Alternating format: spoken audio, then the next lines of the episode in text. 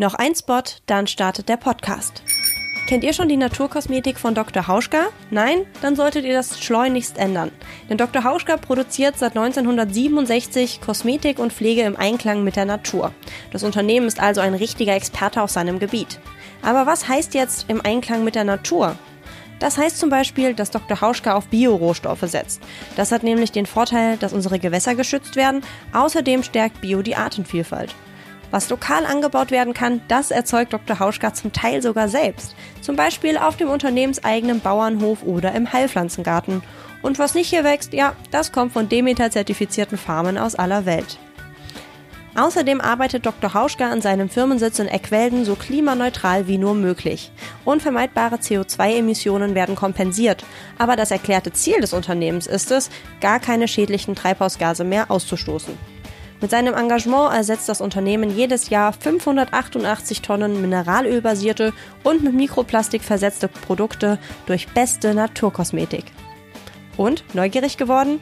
Dann habe ich etwas für dich. Ab einem Mindestbestellwert von 20 Euro bekommst du einen Gutschein in Höhe von 5 Euro für den Dr. Hauschka Online-Shop geschenkt. Gib dafür bei deiner Bestellung einfach den Code verquatscht5 ein. Alle Details dazu findest du aber auch nochmal in den Show Notes, das musst du dir also nicht merken. Und jetzt wünsche ich dir ganz viel Spaß mit dieser Folge von Verquatscht.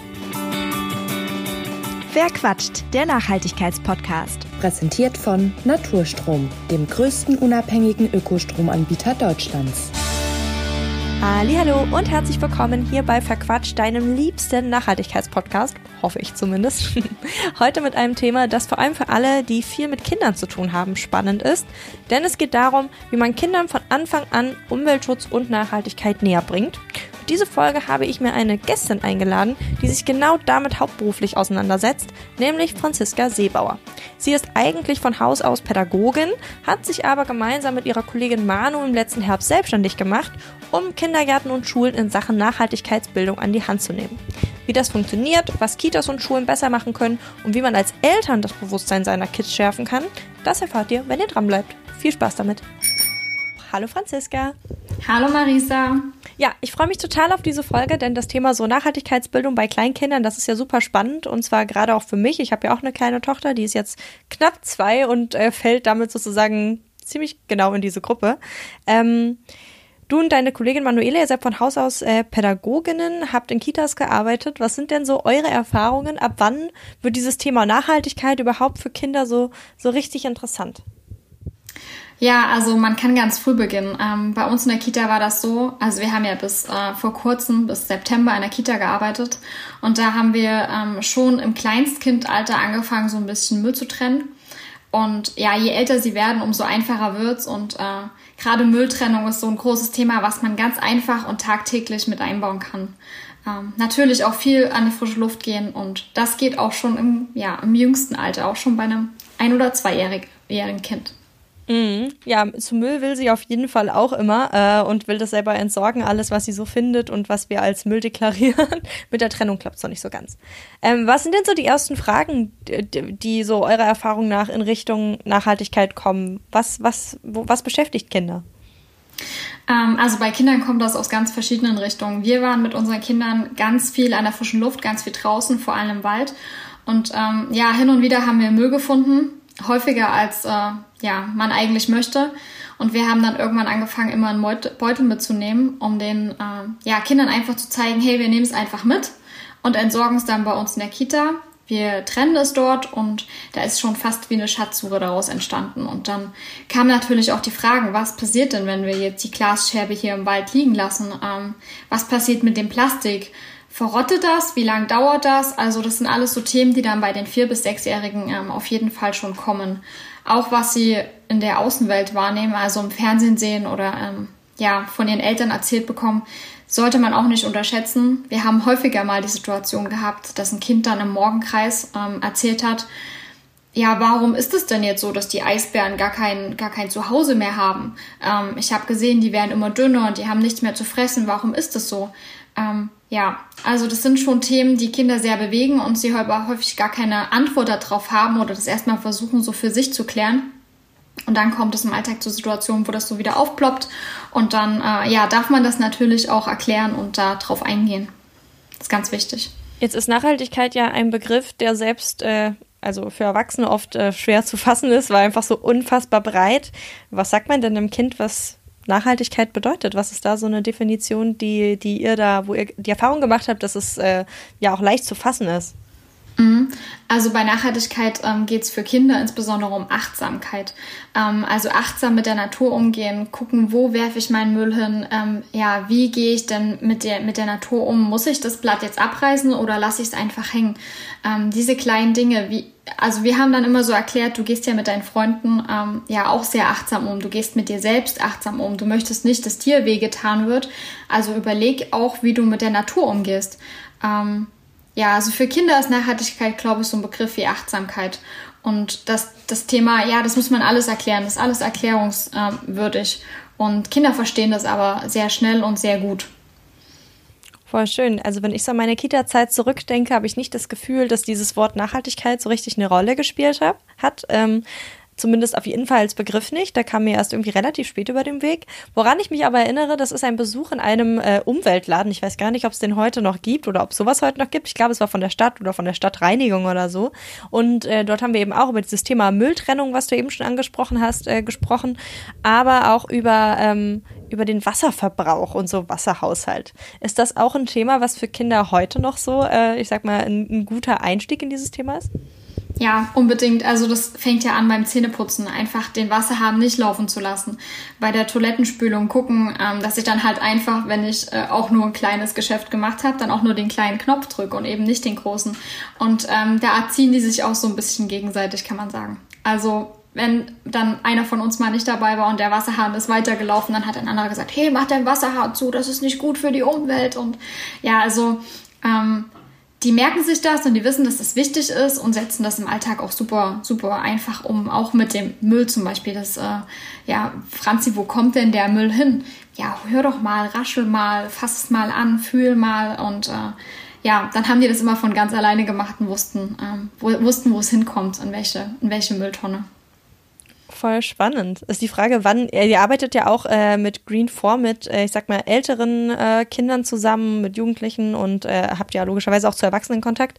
Äh, wann geht das verloren? Weil, ne, so nachhaltig wie man als, als Kind handelt, äh, das kann man ja jetzt nicht auf alle Erwachsenen übertragen und ich glaube aber jeder ist im Kindergartenalter auf dem Trip, macht den Wasserhahn aus, äh, trennt deinen Müll. Das äh, nimmt ja irgendwann ab. Woher kommt das? Ich glaube, mit dem Stress im Alltag. Also wir haben das in, einer, in, einem Gymnasium gemerkt. Wir waren in der neunten Klasse und haben dort zwei Stunden Unterricht gestaltet. Ähm, ja, was ist Nachhaltigkeit? Worauf kommt es an? Was ist der Unterschied jetzt zwischen einer normalen Windel und ähm, ja, der nachhaltigen Windel? Und klar kam es dann auch wieder zum Thema Mülltrennung. Und ich habe gesagt, hey, warum habt ihr hier nur einen Mülleimer stehen? Ähm, ja, wir haben keine Zeit zum Mülltrennen und unsere Lehrer kriegen das auch nicht hin.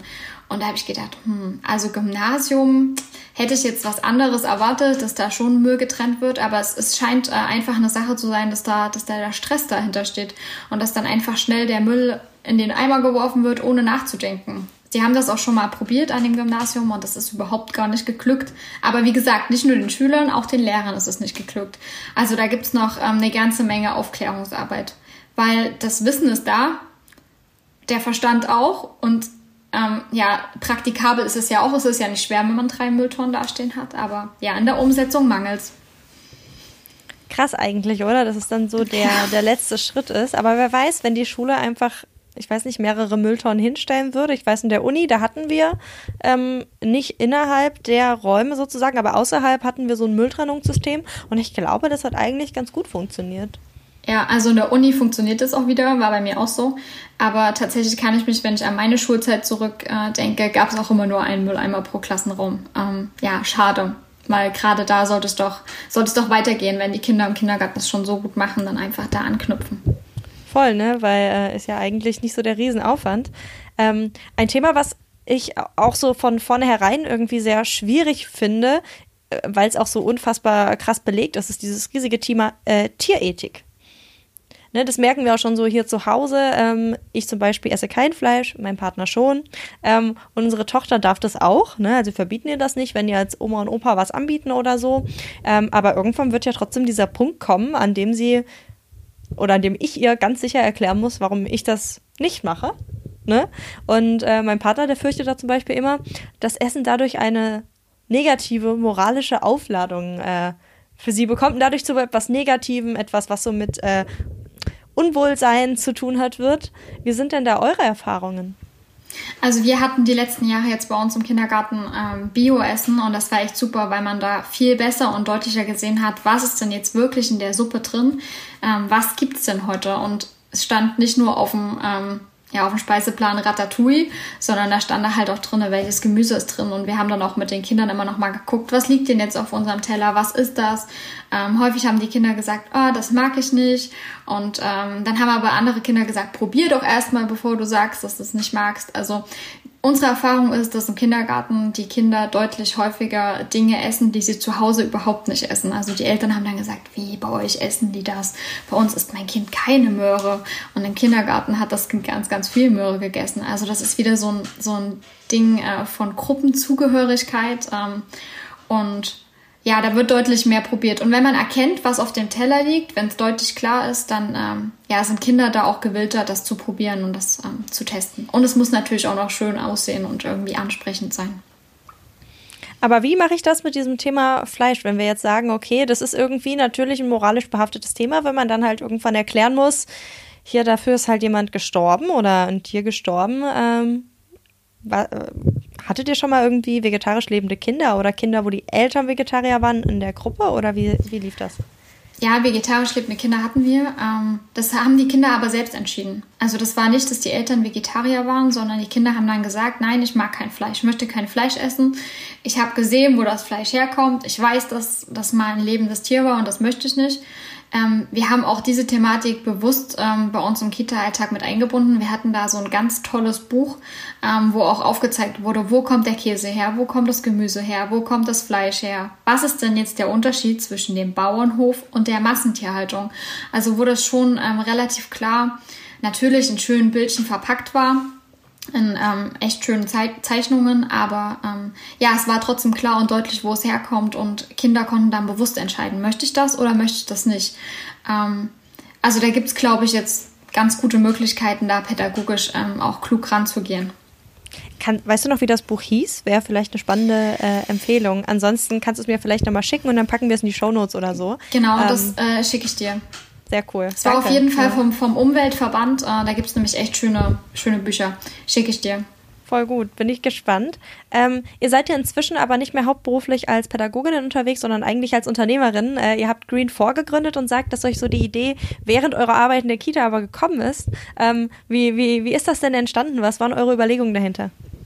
Ja, es gab eine ganz prägnante Situation. Ähm, da kann ich mich sehr, sehr gut daran erinnern. Ich habe ähm, irgendwann angefangen, meine Bambuszahnbürste mitzubringen im Kindergarten und dort Mittag ähm, mit Zähne zu putzen, um einfach das den Kindern leichter zu machen und eben zu zeigen, ja, drei Minuten sind schon wichtig und nicht nur manchmal zehn Sekunden und ganz schnell und wieder raus. Ähm, und ja, und dann kam die Frage, hey Franzi, warum putzt du denn mit einer Holzzahnbürste?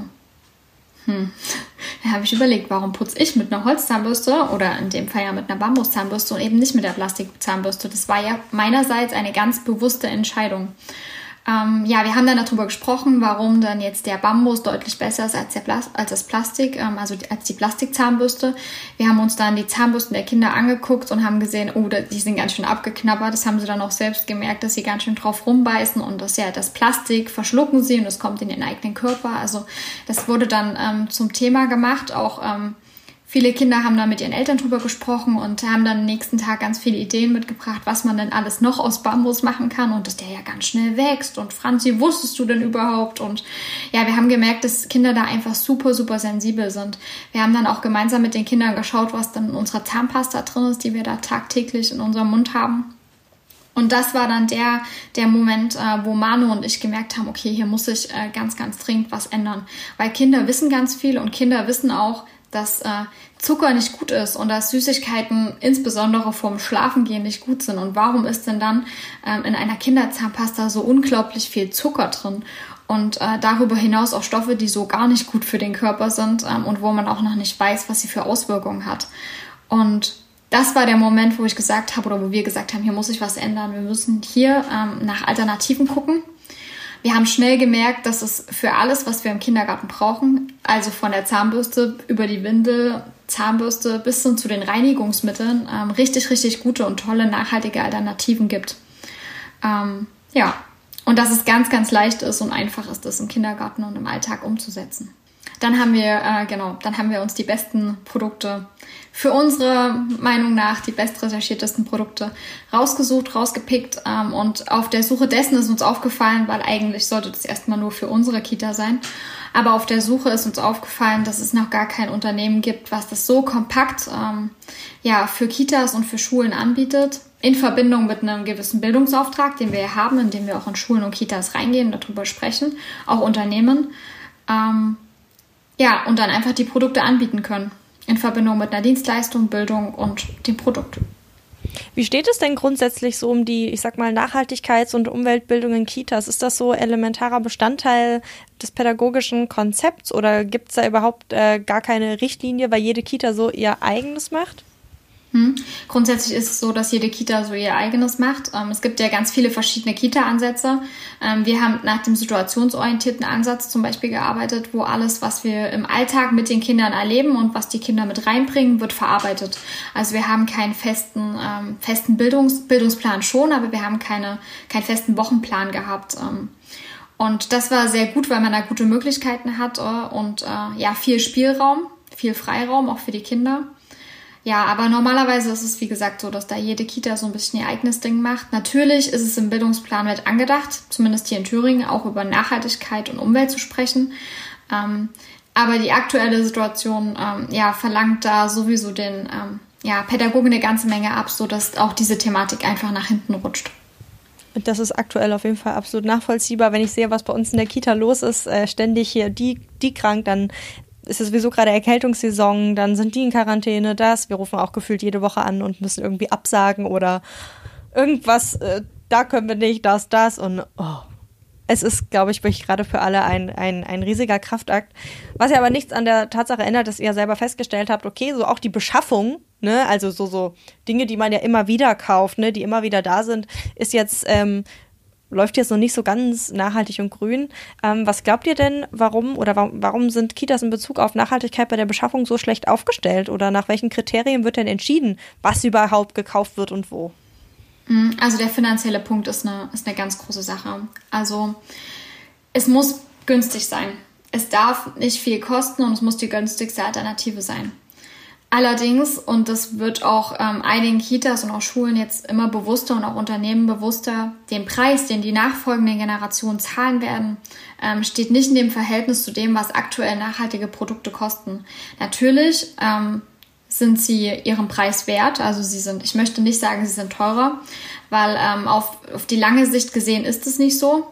Ähm, deswegen ist ja auch dann Aufklärungsarbeit und Bildungsarbeit und auch Dienstleistung eine ganz wichtige Geschichte. Ähm, ja, aber wie gesagt, der Preis spielt da eine riesengroße Rolle und häufig ist das ziemlich groß organisiert. Ähm, bei großen Verbänden sowieso gibt es einen zentralen Einkauf. Ähm, bei kleineren Kitas und bei kleineren Verbänden ist es da ein bisschen einfacher, auch was private und freie Träger angeht. Was würdet ihr euch denn so wünschen äh, in Zukunft in Bezug auf äh, Bildungsziele und Co. vielleicht, aber eben auch in Bezug auf äh, Beschaffung in Kitas? Ähm, ja, da einfach noch einen größeren Wert drauf legen, weil wir haben die Klimaziele, es ist politisch festgelegt, ähm, also muss es auch in die Umsetzung kommen. Und da ist es doch ähm, ganz besonders wichtig, bei den Jüngsten anzufangen. Also schon bei den Kleinen ähm, eine ziemlich große Wirkung zu erzielen, weil sie das bewusst wahrnehmen, weil sie noch frei dafür sind. Ja, und wie gesagt, wir haben ja schon über das Thema Mülltrennung gesprochen und überhaupt Umweltbewusstsein und Kinder sind da sowieso sehr sensibel und wissen das auch. Und ja, deswegen sollte man auch da einfach auf nachhaltige Produkte zurückgreifen im Alltag. Und das würde ich mir wünschen, dass da einfach mehr der Fokus darauf liegt und dass da auch die Bereitschaft dafür da ist, ähm, das umzusetzen und anzugehen. Was glaubst du, wäre jetzt so vielleicht zum Schluss als Eltern, wenn man sagt, okay, irgendwie könnte mir auch gut vorstellen, dass wir da was verändern, aber ich will jetzt natürlich auch nicht den Pädagoginnen auf den Fuß treten und denen irgendwie erzählen, wie sie ihre Arbeit zu machen haben. Ne? Das ist ja auch immer so ein Balanceakt irgendwie. Was würdest du empfehlen? Was wäre da eine gute Herangehensweise, wie man sagen kann, okay, könnten wir nicht irgendwie so ein bisschen über dieses Thema Nachhaltigkeit sprechen, ohne dass man da zu tief Mit reingreift? Ja, genau. Ohne, ohne erhobenen Zeigefinger, ja. Genau. Äh, Pädagogen sind da ziemlich eigen. Ähm, waren wir auch. Also wenn da jemand von außen kam und gesagt hat, mach das doch mal besser und mach das doch mal anders, ähm, dann ist es natürlich immer so ein Thema, wo wir sagen, hm, ihr wisst ja gar nicht, wie so ein Kita-Alltag abläuft. Das ist natürlich bei uns der Riesenvorteil. Wir kommen aus dem pädagogischen Bereich und wissen, wie es abläuft und äh, kennen die, die Strukturen. Deswegen ist es da für uns einfacher, einen Fuß in die Tür zu bekommen. Aber für Eltern ist es ganz wichtig, da zu sagen, es ist mir wichtig, es ist mir auch wichtig für die Gesundheit meines Kindes. Ähm, ich möchte gar nicht, dass mein Kind jeden Tag sich mit so einer Zuckerzahnpasta die Zähne putzt oder das Plastik auf der Zahnpasta, auf der Zahnbürste abkaut. Ähm, ich möchte das für die Gesundheit meines Kindes. Und darüber hinaus geht es nicht nur um die Gesundheit des Kindes, sondern auch um des Personals im Kindergarten. Und das ist ganz vielen nicht bewusst. Es gibt zum Beispiel auch so eine Regelung in Deutschland, dass man eigentlich keine alkoholischen Desinfektionsmittel im Kindergarten verwenden darf. Das wird aber gerade überall verwendet und ähm, ja, da, da wird gerade so ein bisschen darüber hinaus geguckt. Was auch nochmal so ein, so ein wichtiger und spannender Fakt ist, ähm, dieses Bewusstsein schaffen. Also einfach mal zu fragen, hey, wisst ihr denn, wie lange so eine, so eine Windel verrottet? Weißt du es, Marisa? Weißt du, wie lange eine Windel verrottet? Mhm, 450 Jahre tatsächlich. Und das ist schon echt eine lange Zeit. Also ähm, Manu sagt immer, meine Geschäftspartnerin, ähm, wir könnten Napoleons Windel noch finden. Ja, und genau so ist es. Also hätte eine getragen, würden wir sie noch heute finden. Ähm, und das ist so ein, so ein Fakt, wo man, wo man einfach umdenken muss und man merkt, oh. Und wenn man dann noch weiß, dass 10 Millionen ähm, Windeln tagtäglich, nur Kinderwindeln weggeworfen werden, ähm, nur in Deutschland, dann ist es einfach ein riesen Müllberg, aber am Ende auch nur die Spitze des Eisberges. Und ja, da muss sich was ändern und da kann man sich als Eltern definitiv auch dafür einsetzen und sagen, ich möchte das für mein Kind, ich möchte das für die Zukunft meines Kindes und äh, denk da doch mal drüber nach. Das sind sehr, sehr schöne Worte zum Schluss. Ich glaube, da kann sich jeder und jeder einen Impuls mitnehmen. Vielen Dank, dass du hier warst. Sehr gern, danke. So. Klimaneutral zu leben ist heute kaum möglich. Trotzdem können wir alle ganz einfach etwas fürs Klima tun. Ökostrom nutzen. Aber Vorsicht, Ökostrom ist nicht gleich Ökostrom. Häufig wird über Trick sogar Kohlestrom als Ökostrom vermarktet. Deshalb ist es umso wichtiger, echten Ökostrom zu wählen, denn nur so entstehen in Deutschland immer mehr Wind- und Solaranlagen. Guten, echten Ökostrom bekommt ihr beim unabhängigen Anbieter Naturstrom. Der Ökostrom stammt hier nur aus erneuerbaren Energien in Deutschland. Außerdem investiert Naturstrom pro Kilowattstunde Ökostrom, die ihr verbraucht, einen festen Betrag in den Bau neuer Wind- und Solaranlagen. So macht Ökostrom Sinn.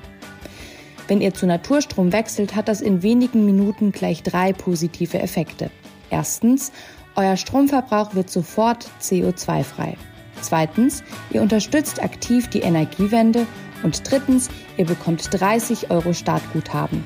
Wechseln könnt ihr jetzt einfach auf naturstrom.de slash verquatscht. Das ist naturstrom.de slash F-A-I-R-Q-U-A-T-S-C-H-T. Den Link findet ihr auch in den Show Notes. Das war's bei Verquatscht. Mehr Informationen zu den GesprächspartnerInnen findet ihr in der Beschreibung dieser Folge. Falls es euch gefallen hat, würde ich mich sehr freuen, wenn ihr eine Bewertung hinterlasst oder euren Freunden von dem Podcast erzählt und damit hoffentlich bis zum nächsten Mal. Verquatscht, der Nachhaltigkeitspodcast.